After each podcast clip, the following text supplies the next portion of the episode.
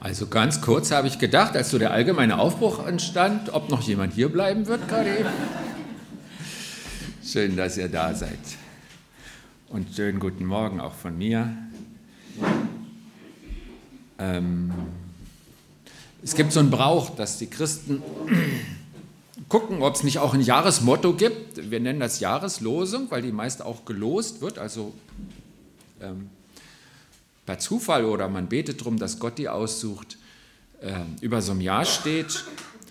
Wisst ihr eigentlich die aktuelle Jahreslosung? Erste Predigt dieses Jahr habe ich drüber gehalten. Weiß sie jemand? Okay, jetzt waren die Eingeweihten, die Einheimischen im Vorteil, weil manche guckten gleich nach da. Da, da hängt sie. Also das hintere Bild, davor steht das Neue. Also wenn ihr damit rechnet, dass sich nächstes Jahr die Frage wieder stellt, gewöhnt euch schon mal an Spruch davor, der gilt ab Januar. Okay, suche Frieden und jage ihm nach. Hm. Wie ist es zu diesem Wort gekommen? Wo, wo taucht er auf in der Bibel? Das war ja damals die Situation, dass der König David aus einer sehr gefährlichen Situation entkommen ist und dann, dann hat er ein Danklied geschrieben. Er war auch musikalisch sehr begabt und er hat dann ein Lied gedichtet und dann hat er Gott gelobt und dann im zweiten Teil des Liedes wollte er auch ausdrücken, ah, ich möchte auch anderen helfen, dass sie so tolle Dinge mit Gott erleben wie ich. Und äh, das ist der Psalm 34, ihr könnt das nachlesen. Und dann fragt er uns, er fragt uns was, das verraten wir aber noch nicht. Er fragt uns in Vers 13, wer möchte gerne gut leben und schöne Tage sehen? Und ich finde die Frage, die finde ich total klasse, weil irgendwie denke ich mir, okay, ich bin dabei. Also klar möchte ich. Doch, doch, doch. Das möchte ich. Wer möchte gerne gut leben und schöne Tage sehen? David stellt die Frage, weil er sagt, ich habe da eine Antwort für euch. Schaut doch mal, was ich rausgefunden habe in meinem Leben mit Gott. Und seine Antwort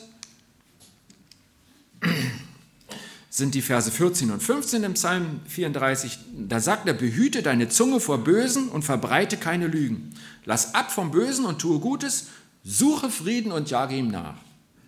Der allerletzte Teil hängt da an der Wand, das ist die Jahreslosung. Und insgesamt sieht man, das ist eine kurze, kompakte Antwort. Und da sind fünf Anweisungen drin. Und ähm, dann schauen wir mal, ob das so unser Jahresplan war. Die ersten drei habe ich jetzt ein bisschen gekennzeichnet. Die heißen praktisch, rede nichts Böses, lüge nicht, tue nichts Böses. Kann man zusammenfassen als Vermeidungstaktik. Nicht? Also mach das, das Falsches, mach das nicht. Ähm, ich bin sicher, dass viele von uns hier im Saal versuchen, genau so zu leben. Und das ist gut, das ist sehr gut. Das ist schon mal so was, was Gott uns mitgibt. Ich persönlich rede nicht so gerne über das, was man nicht tun soll, sondern lieber über das, was man tun soll. Ich finde, das ist besser. Wenn man nur vermeidet, gerät man in Vakuum, dann macht man gar nichts mehr. Und ich glaube, Gott hat uns ein aktives, lebendiges Leben geschenkt, wo man was tun kann. Und deswegen finde ich es so wichtig, darüber zu reden, was ist gut in Gottes Augen, was können wir tun. Kommen wir zu der vierten Anweisung, die heißt einfach, tue Gutes. Tue Gutes. Tue Gutes. Und ich glaube, vor dieser Anweisung stehen wir in einem Zwiespalt in unserer Gesellschaft. Das eine ist, viele wissen, das ist richtig. Und wer mit Jesus lebt, der ist vielleicht sogar ein bisschen unter Druck an der Stelle und sagt, boah, ja, das muss ich unbedingt, das findet Gott so toll, das sollte ich. Und auf der anderen Seite haben wir ein, ein sehr starkes Bewusstsein dafür, dass man auch auf sich selbst achten soll, was auch richtig ist. Extrem führt das zu Egoismus. Und es ist eine der Nöte unserer Zeit. Ähm, achte auf dich selbst, du bist der Erste, you first, wenn es nicht ein ganzes Land ist, ne? dann bist du es selber. Und ähm, dazwischen hängt man so und sagt, ja, und, und wie soll ich das sortieren, was soll, dosieren, was soll ich jetzt machen? Grundsätzlich sind beide diese Dinge richtig. Einmal das Gute tun, das ist richtig. Du wirst selbst gesegnet, es ist gut für dich. Dein ganzes Leben fühlt sich anders an, wenn du dich für diesen Weg entscheidest. Das ist gut. Und auf der anderen Seite, auf sich selbst achten, ist nicht unbiblisch, sondern auch richtig. Okay, und ich glaube, Gott führt uns einen Weg, wo Gutes tun drinsteckt. Und deswegen möchte ich mich heute bei dir bedanken für alles Gute, was du getan hast in diesem Jahr.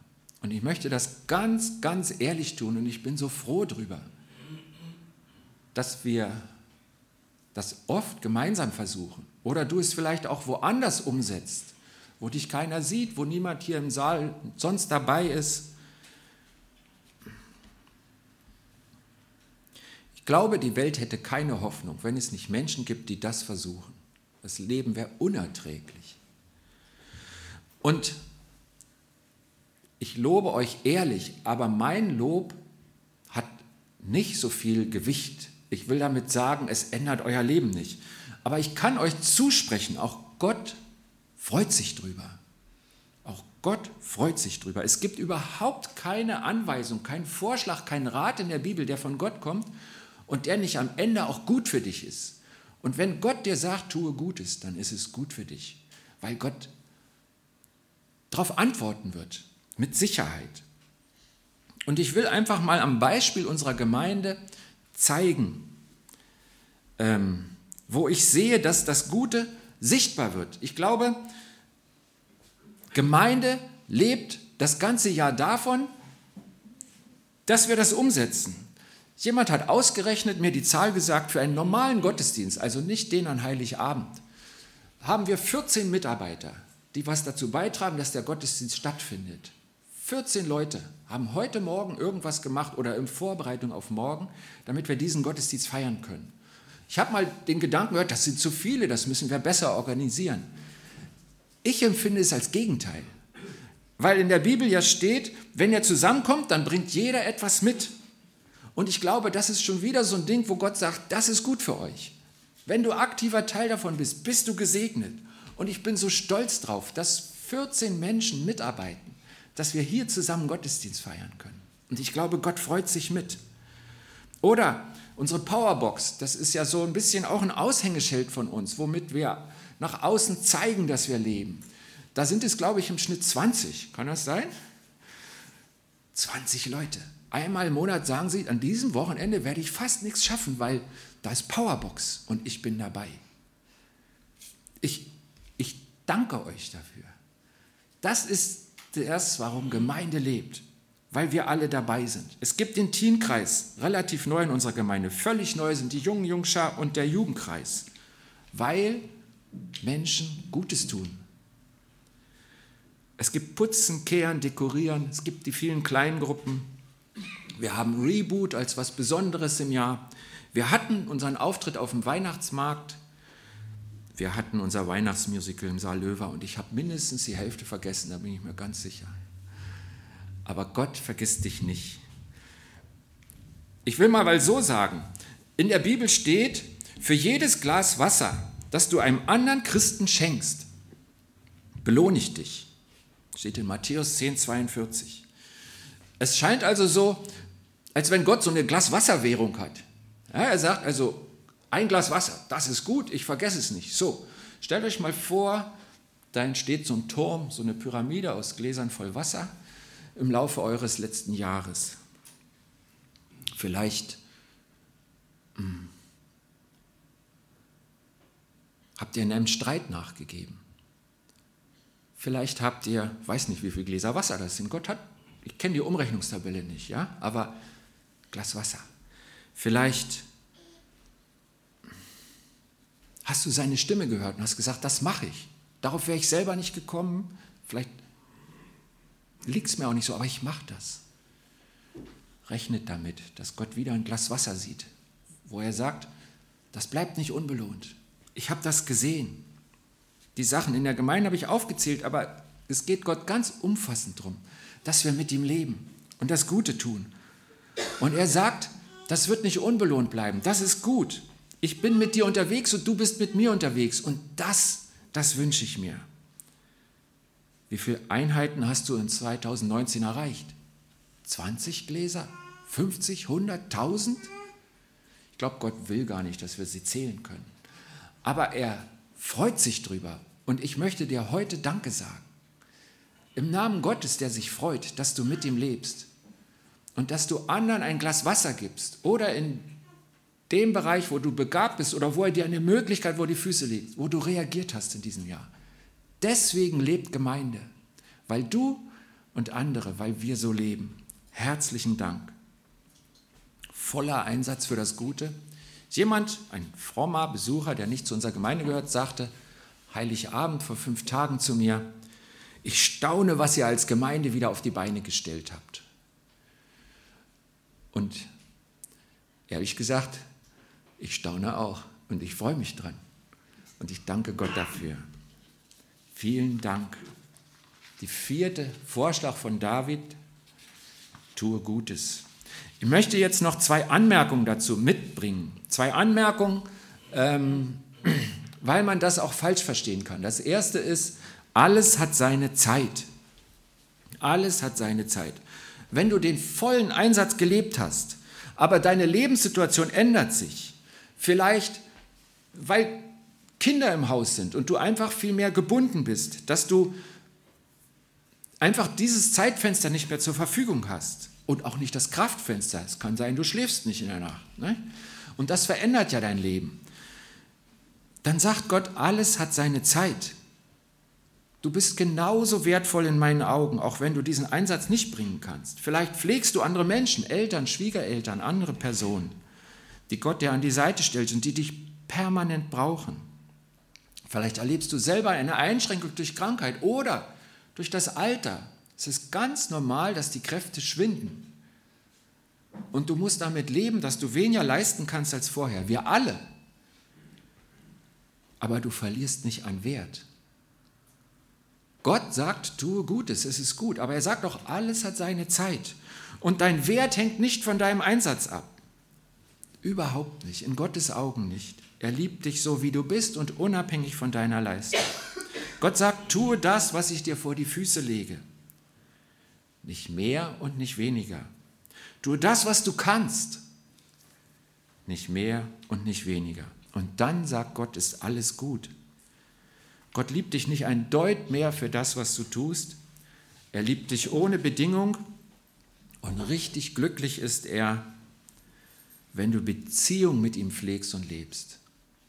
Das macht Gott glücklich. Du in einer lebendigen Beziehung mit ihm stehst. Alles hat seine Zeit. Mach dir keinen Druck draus. Gott sieht dich mit liebevollen Augen an.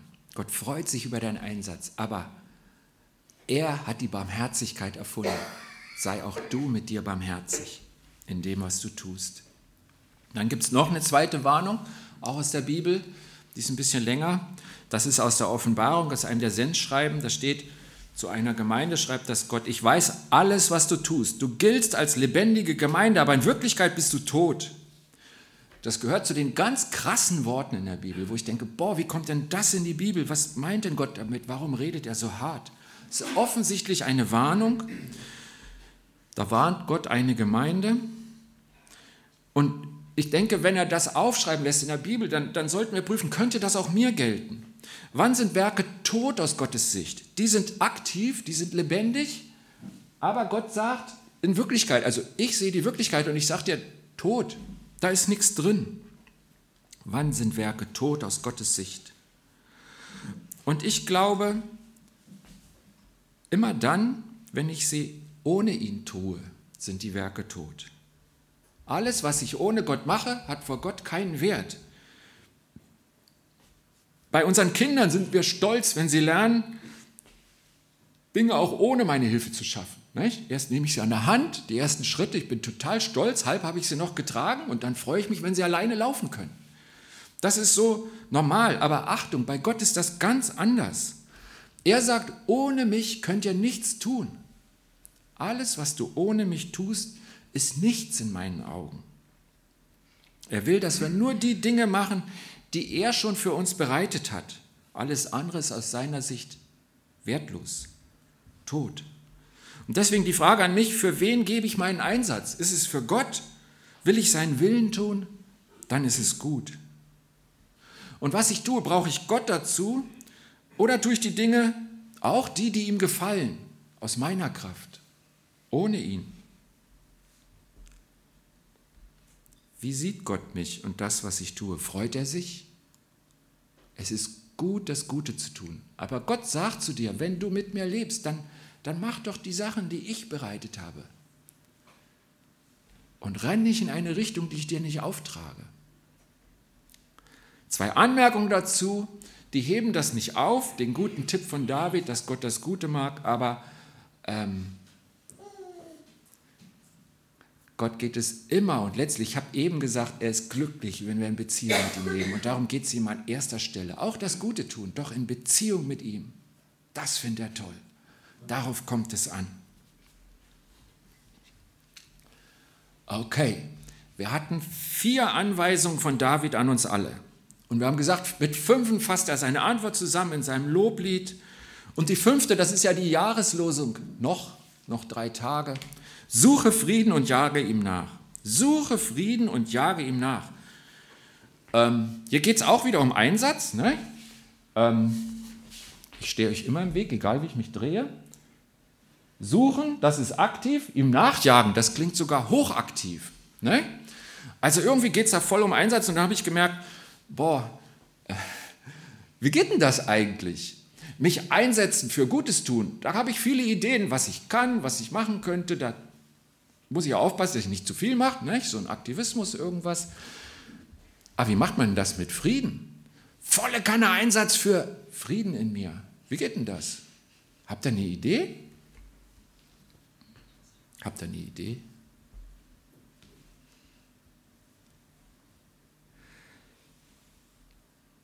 Ich glaube, es basiert alles auf dem Vertrauen. Gott wünscht sich, dass du ihm vertraust und aus dieser Haltung raus ihm nachfolgst, wird unser persönliches Jahresthema fürs kommende Jahr sein. Nachfolge, Jüngerschaft. Wie ist denn das mit Gott leben? Und all das geht nur, wenn wir unser Vertrauen auf ihn setzen. Und dazu passt auch ganz toll die Jahreslosung für nächstes Jahr. Werde ich kommenden Sonntag drüber reden. Ich glaube, hilf meinem Unglauben. Genau, das, was ich habe, auf ihn setzen. Und dann macht Gott ganz viel draus. Ich habe drei Tipps für uns. Tipps von Gott. Den ersten, suche Gott. Bitte ihn, dass er dein Herz berührt. Im dritten Advent habe ich darüber eine Predigt gehalten. Das, was die Hirten erlebt haben, dass Gott ihr Herz berührt. Etwas, was ich auch aktiv suchen kann, weil ich glaube, Gott redet oft in der Stille.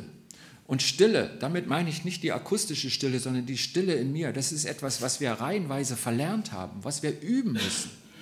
Ich habe euch vor zwei Wochen erzählt, dass mich in, in eine alte Weisheit aus der koptischen Kirche berührt hat, wo es offensichtlich heißt, lass dein Mund stille sein, dann spricht dein Herz. Und lass dein Herz stille sein, dann spricht Gott. Und ich merke, wie ich es einfach nicht schaffe, mein Herz stille zu kriegen, weil ich so aufgedreht bin, dass ich diese Ruhe nicht leicht finde. Suche Gott, halte still und lass dein Herz berühren. Ein Tipp, wenn wir in Frieden leben wollen. Ein Tipp, den Gott uns gibt. Ein zweiter Tipp von Gott. Ähm, einer meiner Lieblingsverse. Trachtet zuerst nach dem Reich Gottes und nach seiner Gerechtigkeit, so wird euch alles andere geschenkt. Übersetzt, achte du darauf, dass du dazugehörst zum Reich Gottes. Trachte zuerst, achte du darauf, nach dem Reich Gottes, dass du dazugehörst. Und offensichtlich geht das über die Gerechtigkeit. Du gehörst dazu, wenn er dich gerecht gesprochen hat, weil von dir aus schaffst du das nicht. Aber deswegen ist ja Jesus gestorben. Wenn du Jesus angenommen hast als deinen Retter und Herrn und ihm nachfolgst, dann gehörst du dazu, dann bist du gerecht. Achte darauf, dass du dazugehörst. Das geht um Prioritäten. Zuerst steht da drin. Prioritäten in meinem Leben setzen. Der zweite Tipp von Gott. Trachte zuerst nach dem Wesentlichen. Und Gott sagt dir, was wesentlich ist. Und er sagt dann, dann wird dir das andere geschenkt. Er sagt, um das andere kümmere ich mich. Das ist nicht so, dass du dann danach noch zusätzlich die Kraft aufbringst, sondern Gott sagt, ich segne dich gerne. Und wie gerne beschenke ich meine Kinder. Das andere schenke ich dir. Das ist ein Versprechen von ihm. Er, er könnt ihn dran prüfen. Er hat, hat sich darauf festgelegt, dass er so reagieren wird. Der zweite Tipp, um in Frieden zu leben, setze die Priorität so, dass du zuerst nach seinem Reich trachtest, sagt Gott. Ich habe noch einen Tipp, einen wunderschönen. Lass dir Frieden schenken. Lass dir Frieden schenken. Das ist ja oft das Erste, wo, wo, wo Engel, wo Gott den Menschen gegenübertritt. Der Mensch erschrickt und merkt, oh, Gottes Gegenwart ist jetzt bei mir und Gott sagt, Friede mit dir. Friede mit dir, das, das ist eines der zentralen Worte, die Gott uns zuspricht. Und Jesus hat darüber mal gesagt, und das schauen wir uns jetzt noch an, in seinen Abschiedsreden ist in Johannes festgehalten, der Beistand aber der Heilige Geist, den der Vater in meinem Namen senden wird, der wird euch alles lehren und euch an alles erinnern, was ich euch gesagt habe. Frieden hinterlasse ich euch, meinen Frieden gebe ich euch. Lasst euch Frieden schenken.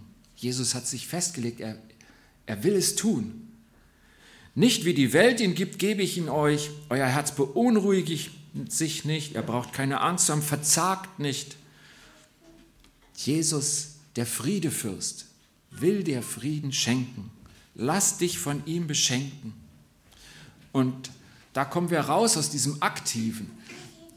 Ähm, auch wenn wir Frieden aktiv suchen sollen, ist es letztlich eine Sache, die wir geschenkt kriegen und wo wir Gott darum bitten dürfen, aber wo es nicht davon abhängt, dass ich alles richtig mache, dass ich alles tue, sondern dass ich warte darf, dass er kommt, dass ich das Geschenk empfange. Das ist so, wie wenn ihr ähm, jemand zu euch zum Essen einladet, auf den ihr euch richtig freut. Ja? Was könnt ihr machen? Wahrscheinlich kocht ihr was Schönes. Oder wenn er sagt, wenn ich das mache, dann rennt er wieder weg. Also kauft ihr was Schönes. Ja, keine Ahnung. Aber ihr, ihr wollt es vorbereiten. Ihr deckt schön. Und alles, was er macht, lässt die Begegnung nicht stattfinden, wenn er nicht kommt. Ja? Also das Eigentliche ist doch, der Gast, auf den ihr euch freut, kommt. Und so ist es auch mit dem Frieden Gottes. Ihr könnt es vielleicht vorbereiten, das Besteck hinlegen. Aber dass er kommt, das kommt von Gott. Sein Frieden schenkt er gerne. Er ist der Friedefürst, der Friedeschenker. Und hier wieder, vertrau ihm, glaube an dran und öffne dein Herz, lass dich beschenken. Jesus erklärt hier so ein bisschen, deswegen habe ich den Vers davor noch mit aufgeschrieben, wie das geht. Er sagt, wenn ihr mir euer Leben geht, damit ich gebt, damit ich eure Schuld bezahle, dann dann, und ihr anfangt mir nachzufolgen, dann kommt Gott im Heiligen Geist und wohnt in euch. Er ist dann schon da. Und durch ihn empfangt ihr meinen Frieden. Und er sagt dann extra, das ist anders, als die Welt den Frieden gibt, wie die Welt Frieden anbietet. Mein Frieden in der Welt ist ja zu Ende, wenn ein boshafter Mensch neben mir, klassisch ist es ja irgendwie ein Nachbar und der streitet über den Appelbaum an der Grenze oder irgendwas, ja, so, und dann kannst du es nicht ändern und dann ist der Streit da und der Frieden ist weg, weil der andere Mensch neben mir ja real ist und einfach keinen Frieden halten will. Und Jesus sagt ausdrücklich, bei mir ist das anders, ich schenke Frieden anders. Und ich habe das erlebt in kleinen Situationen, wo das Problem nicht wich, aber ich plötzlich Frieden in mir hatte, wo Gott sagt, ich bringe dich da durch. Die Situation ist schwierig, sie ist noch nicht zu Ende, aber ich schenke dir Frieden. Und viel krasser als ich erleben, dass Menschen, die vielleicht in Verfolgung sind, auch heute, jetzt, die in Todesgefahr sind, die tiefe Sorgen, Nöte, Kummer haben, vielleicht angesichts des Sterbens, ein Weg, den jeder Mensch gehen muss, angesichts vieler schlechter Nachrichten in der Welt, wo das Sorgen von ganz alleine kommt. Und da hinein sagt Jesus, ich habe Frieden für dich. Ich schenke dir Frieden. Und weil ich nicht wie die Welt schenke, kannst du das in jeder Situation von mir empfangen. Ich bin dein Friedenfürst. Wenn Jesus in mir wohnt, habe ich seinen Frieden. Ich empfange ihn immer wieder neu. An mir persönlich merke ich, der ist manchmal weg. Und wenn ich mich auf Jesus sende, schenkt er ihn mir wieder. Er ist der Friedefürst, der Friedeschenker. Lass dich beschenken. Am Ende dieses Jahres, wo du vielleicht mit großem Einsatz für Jesus gelebt hast oder Dinge drin lagen, für denen du überhaupt nicht gerechnet hast am Anfang des Jahres. Und du hast Sehnsucht nach dem Frieden, lädt Jesus dich ein. Lass dir seinen Frieden schenken. Jesus hat Frieden für dich. Er ist reich. Jesus schenkt dir gerne seinen Frieden. An jedem Tag, jeder Situation und auch im neuen Jahr. Ich bete mit uns. Ach Jesus, wenn wir dich nicht hätten, gibt es ein altes Lied drüber und es ist immer wahr. Ich danke dir dafür, dass du gekommen bist in diese Welt, um sie zu verändern, um sie grundsätzlich zu verändern, um die Tür aufzustoßen für ein Leben mit Gott, dem Vater, dem Sohn und dem Heiligen Geist. Und ich danke dir dafür, dass du geblieben bist. Im Heiligen Geist bist du geblieben, ausgeschüttet über uns, eingezogen in uns, in unser Herz. Und ich danke dir, dass du Frieden schenkst und dass dich daran niemand hindern kann. Ich lebe gern mit dir. Ich bitte dich, bleibe bei uns, Herr. Auch in der Jahreswende und in Anbetracht des neuen Jahres, was vor uns liegt. Wir bitten dich um deinen Frieden, Jesus. Amen.